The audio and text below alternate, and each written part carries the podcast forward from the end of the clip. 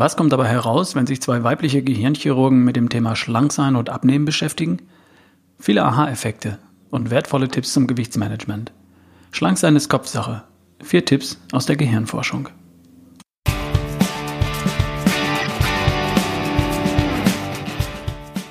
Ich bin's wieder, Ralf Bohlmann.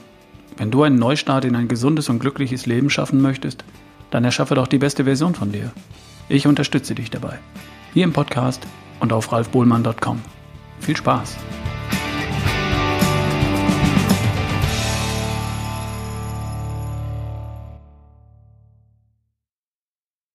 Du weißt ja, ich lese alles Mögliche zum Thema die beste Version von dir. Und neulich ist mir ein Buch in die Hände gefallen, das mir gleich ins Auge gesprungen ist. Cooler Titel, Kopfsache schlank und ein Untertitel, der neugierig macht. Wie wir über unser Gehirn unser Gewicht steuern. Das Gehirn hat mich schon immer fasziniert, weil es einfach ein spannendes Organ ist. Und Gewicht steuern kann man ja auch immer brauchen, oder? Was ich am Gehirn so spannend finde, das ist das folgende. Zum einen ist es eine Maschine, die alle Informationen verarbeitet und interpretiert, die wir über unsere Sensoren wie Augen, Ohren, Haut, Nase, Zunge aufnehmen. Also Bilder, Geräusche, Gerüche, Geschmäcker, Temperatur und Druck etc. Und zum anderen steuert unser Gehirn unseren Körper und auf einer anderen Ebene auch unser Handeln und es liefert unsere Gedanken, Gefühle, Fantasien und Ideen. Wir möchten so gerne glauben, dass unser Gehirn komplett auf dem neuesten Stand der evolutionären Entwicklung ist, so wie der neueste Mikrochip komplett auf dem aktuellen Stand der Technik beruht. Und das ist nicht ganz richtig. Viele Teile unseres Gehirns sind vom Entwicklungsstand her viele Millionen Jahre alt. Und sie funktionieren immer noch und immer noch so, wie vor vielen Millionen Jahren. Krokodile gibt es schon seit mehr als 200 Millionen Jahren und sie haben sich bis heute kaum verändert. Genauso wenig wie ihr Gehirn. Uralt in der Konstruktion und es funktioniert bis heute. Beim Krokodilgehirn ist der Natur vor mehr als 200 Millionen Jahren ein entscheidender Entwicklungsfortschritt gelungen. Und wir modernen Menschen profitieren von dieser Entwicklung bis heute.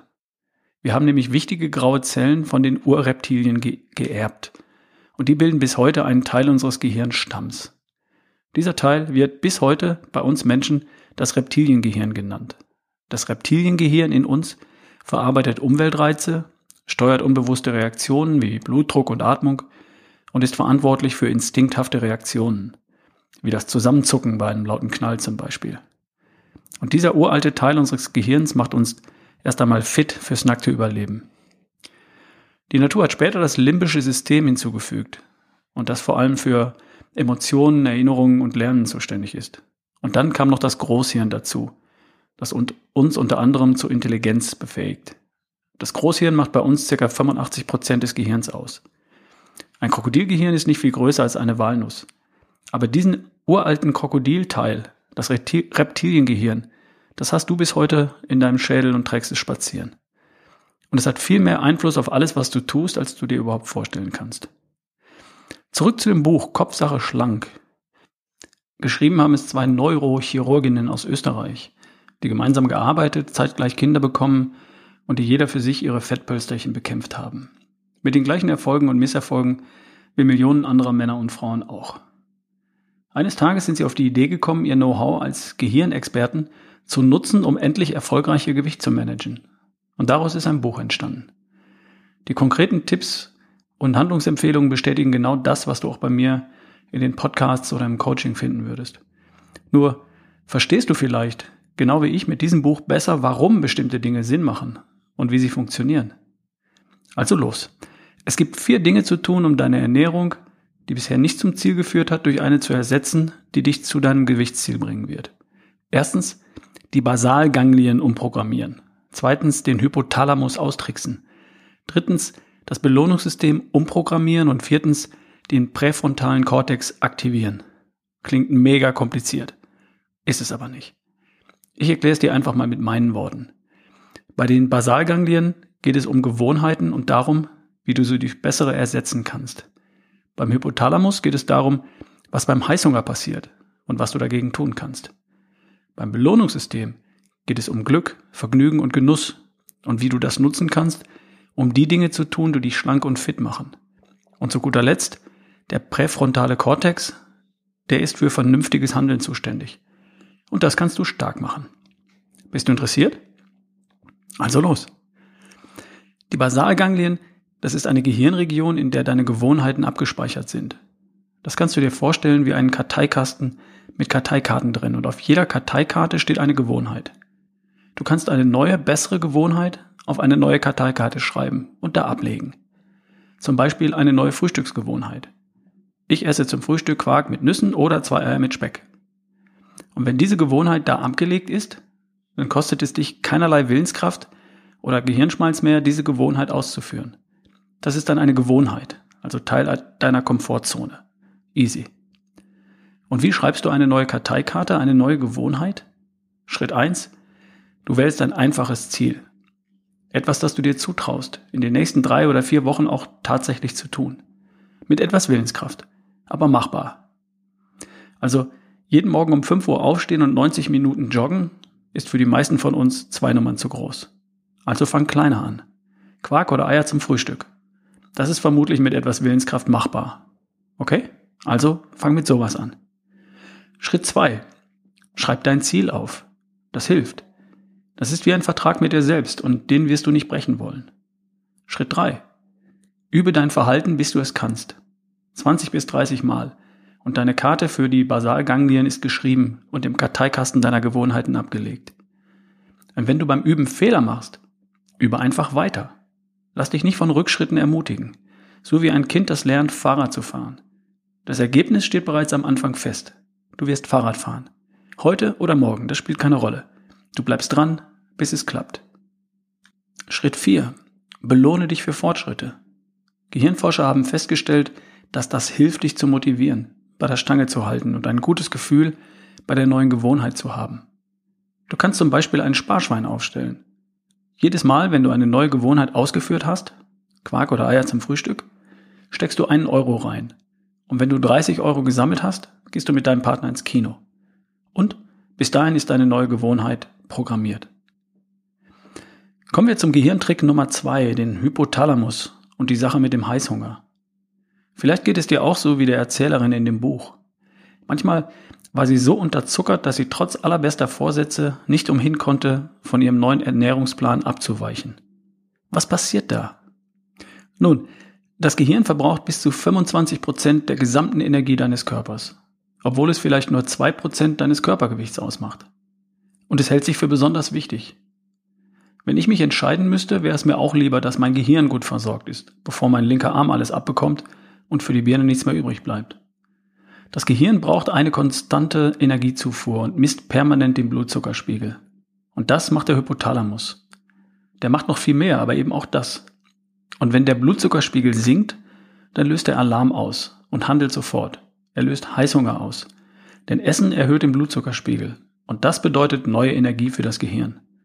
Du siehst und riechst das Essen besser und es ist nahezu unmöglich, sich gegen diesen Überlebensmechanismus des Gehirns zu wehren. Und was ist die Lösung? Du verhinderst, dass der Blutzuckerspiegel abstürzt. Und zwar, indem du deinen Blutzuckerspiegel gar nicht so sehr in die Höhe treibst. Mit Lebensmitteln, die beispielsweise viel Eiweiß und Fett, aber wenig Kohlenhydrate enthalten, bleibt die Blutzuckerkurve flach und der harte Absturz mit anschließender Heißhungerattacke bleibt aus. Stichwort glykämische Last. Es geht aber um Lebensmittel, die den Blutzuckerspiegel nicht so stark beeinflussen. Lebensmittel mit einer geringen glykämischen Last lassen den Blutzuckerspiegel weitgehend in Ruhe. Lebensmittel mit einer hohen glykämischen Last treiben den Blutzuckerspiegel nach oben. Und irgendwann stürzt er dann wieder ab. Was dann passiert, nennt man Heißhunger. Beispiele aus der Tabelle von Seite 77 in dem Buch. Gemüse hat hervorragende Werte. Fleisch, Fisch und Eier ebenso. Glykämische Last 0, irgendwas. Getreide und Produkte aus Getreide haben Werte zwischen 18 und über 40.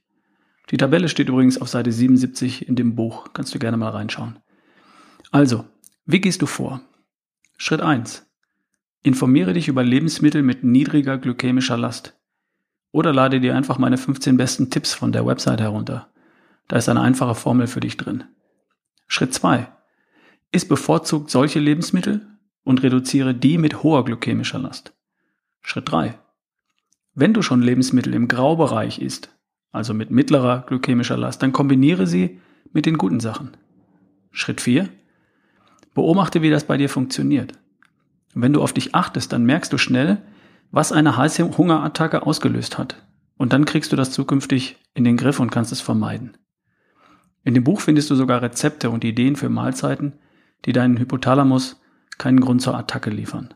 So kriegst du das Thema Heißhunger in den Griff. Kommen wir zum Thema Nummer drei, das Belohnungssystem.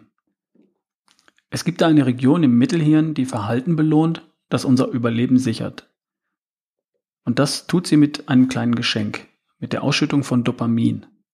Dopamin ist ein Hormon, ein Glückshormon, das dazu führt, dass du dich gut, motiviert und glücklich fühlst. Das Belohnungssystem ist bedauerlicherweise etwas veraltet. Es belohnt uns noch immer nach dem gleichen Muster wie in der Steinzeit. Es belohnt uns für Verhalten, das damals gut und überlebenswichtig war.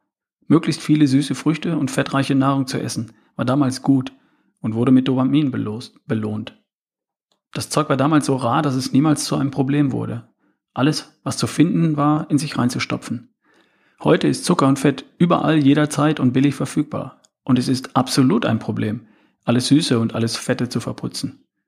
Das Belohnungssystem aus unserem Reptiliengehirn hat das leider noch nicht mitbekommen. Und darum schüttet es immer noch bei Schokolade und Nutella, bei Zucker und Fett Dopamin aus, das sich gut anfühlt. Und das macht süchtig. Davon wollen wir was haben, möglichst viel. Das System, das hast du nun mal. Und ohne Dopamin ist das Leben echt langweilig. Der Trick besteht darin, die andere Quellen für Dopamin zu erschließen, die dich dann gut, motiviert und glücklich fühlen lassen. Und in dem Buch stehen gleich ein paar Vorschläge dazu. Erstens, inszeniere dein Essen. Beschäftige dich mit der Zubereitung und der Qualität. Nimm dir Zeit und genieße bewusst ein gutes Essen. Das Bewusstsein, die perfekte Mahlzeit für die beste Version von dir gegessen zu haben, setzt schon Dopamin frei. Es geht also auch um besser essen. Siehe Podcast Nummer 62 und 63, hör da gern mal wieder rein. Nummer zwei, Dopaminquelle Sport. Auch beim Sport und bei Bewegung entsteht Dopamin. Und dazu sogar noch Endorphin, ein weiteres Glückshormon. Aber nur, wenn der Sport zu dir passt und dir Spaß macht. Da darfst du etwas finden, das bei dir funktioniert. Manchmal reicht schon ein strammer Spaziergang. Nummer drei: Beschäftige dich mit allem, was schön ist. Beziehungsweise mit allem, was du als schön empfindest. Kunst, Kino, Musik, Bücher, Mode, Urlaubsplanung. Allein die Beschäftigung damit, als Belohnung nach einem herausfordernden Arbeitstag, lässt dich besser fühlen und ersetzt die Frustschokolade. Wann immer du etwas tust, das du richtig gerne tust, produzierst du Dopamin. Nummer vier, geh raus in die Natur. Allein in der Natur zu sein und die Natur bewusst zu erleben, setzt Dopamin frei. Es ist faszinierend, wie sehr wir noch immer an der Natur hängen und mit der Natur verbunden sind. Es gibt viele Möglichkeiten, etwas zu tun, um sich gut zu fühlen und glücklich zu sein. Essen ist nur eine davon. Finde noch ein paar andere. Bleibt noch das vierte und letzte Konzept aus dem Buch den präfrontalen Kortex aktivieren, also das vernünftige Handeln stark machen und bei den vielen kleinen Entscheidungen nicht so sehr abhängig zu sein von den alten Mechanismen des Reptiliengehirns. Und wie geht das? Über Zieleformulierung und über Planung. Schritt eins: Ein Ziel formulieren und möglichst konkret machen, konkret ausmalen. Wenn du dein Ziel visualisierst, dann aktiviert das deinen präfrontalen Kortex und stärkt Vernunft, vernunftbetontes Handeln. Also mach dein Ziel klar. Wie das geht, habe ich dir in verschiedenen Podcasts schon näher gebracht. Zum Beispiel Podcast Nummer 16 und Podcast Nummer 26. Hör da gern mal wieder rein. Schritt zwei: Planung. Planung macht den Meister. Plane, was du tun möchtest. Gerne in allen Bereichen. Ernährung, aber auch Bewegung und Sport, Entspannung, Schlaf und Denken. Führe die geplanten Dinge durch, überwache und überprüfe das Ergebnis und passe gegebenenfalls deine Planung an. In dem Buch findest du noch viel mehr Tipps und Details. Das Buch ist übrigens wie eine Erzählung geschrieben und nicht wie ein wissenschaftliches Fachbuch. Es ist amüsant und unterhaltsam. Es enthält einfache Konzepte und konkrete, einfache Tipps, die du leicht umsetzen kannst. Kein dicker Wälzer, sondern schnell gelesen und wirklich interessant. Den Link findest du wie immer im Blog unter ralfbohlmann.com. Und dieses Mal unter ralfbohlmann.com slash Kopfsache. Übrigens, falls du dieses Buch bestellen möchtest, dann tu das gern über den Link auf meiner Seite. Das kostet dich natürlich keinen Cent mehr, aber ich bekomme, wenn du über diesen Link bestellst, eine kleine Verlinkungs Prämie oder einen Verlinkungsbonus von Amazon in Höhe von ungefähr 1,40 Euro. Darum geht es mir nicht, wenn ich einen solchen Podcast mache oder einen Artikel schreibe. Aber ich freue mich natürlich trotzdem, wenn hin und wieder jemand als Anerkennung für meine Arbeit bei mir klickt. So, und jetzt wünsche ich dir viel Spaß beim Schlanksein als Kopfsache. Und frohe Ostern. Bis zum nächsten Mal. Dein Ralf Bohlmann.